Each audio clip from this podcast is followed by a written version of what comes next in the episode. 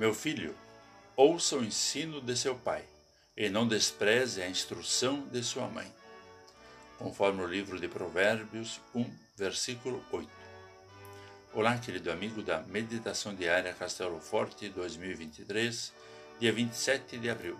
Hoje eu vou ler o texto de César Schiavo Schukel, com o título Em Volta do Fogão a Lenha.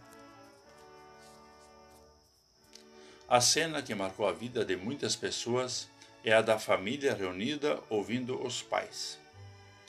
Ali era formado o caráter dos filhos. Por intermédio de histórias repetidas geração após geração, era transmitida sabedoria para a vida. Como não sentir saudades desse tempo? Pais são instrumentos de Deus na vida dos filhos. Por meio de Sua palavra e de seu exemplo, Deus orienta e abençoa os mais jovens. Infelizmente, o pecado tem afastado as pessoas, tornando-as individualistas.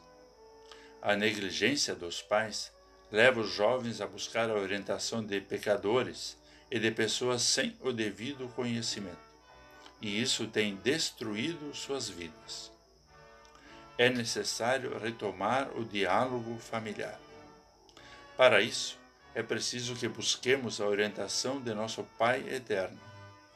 Somente Ele pode nos ensinar e dar sabedoria para uma vida de paz e felicidade. O livro de Provérbios é um tesouro inestimável para jovens e adultos.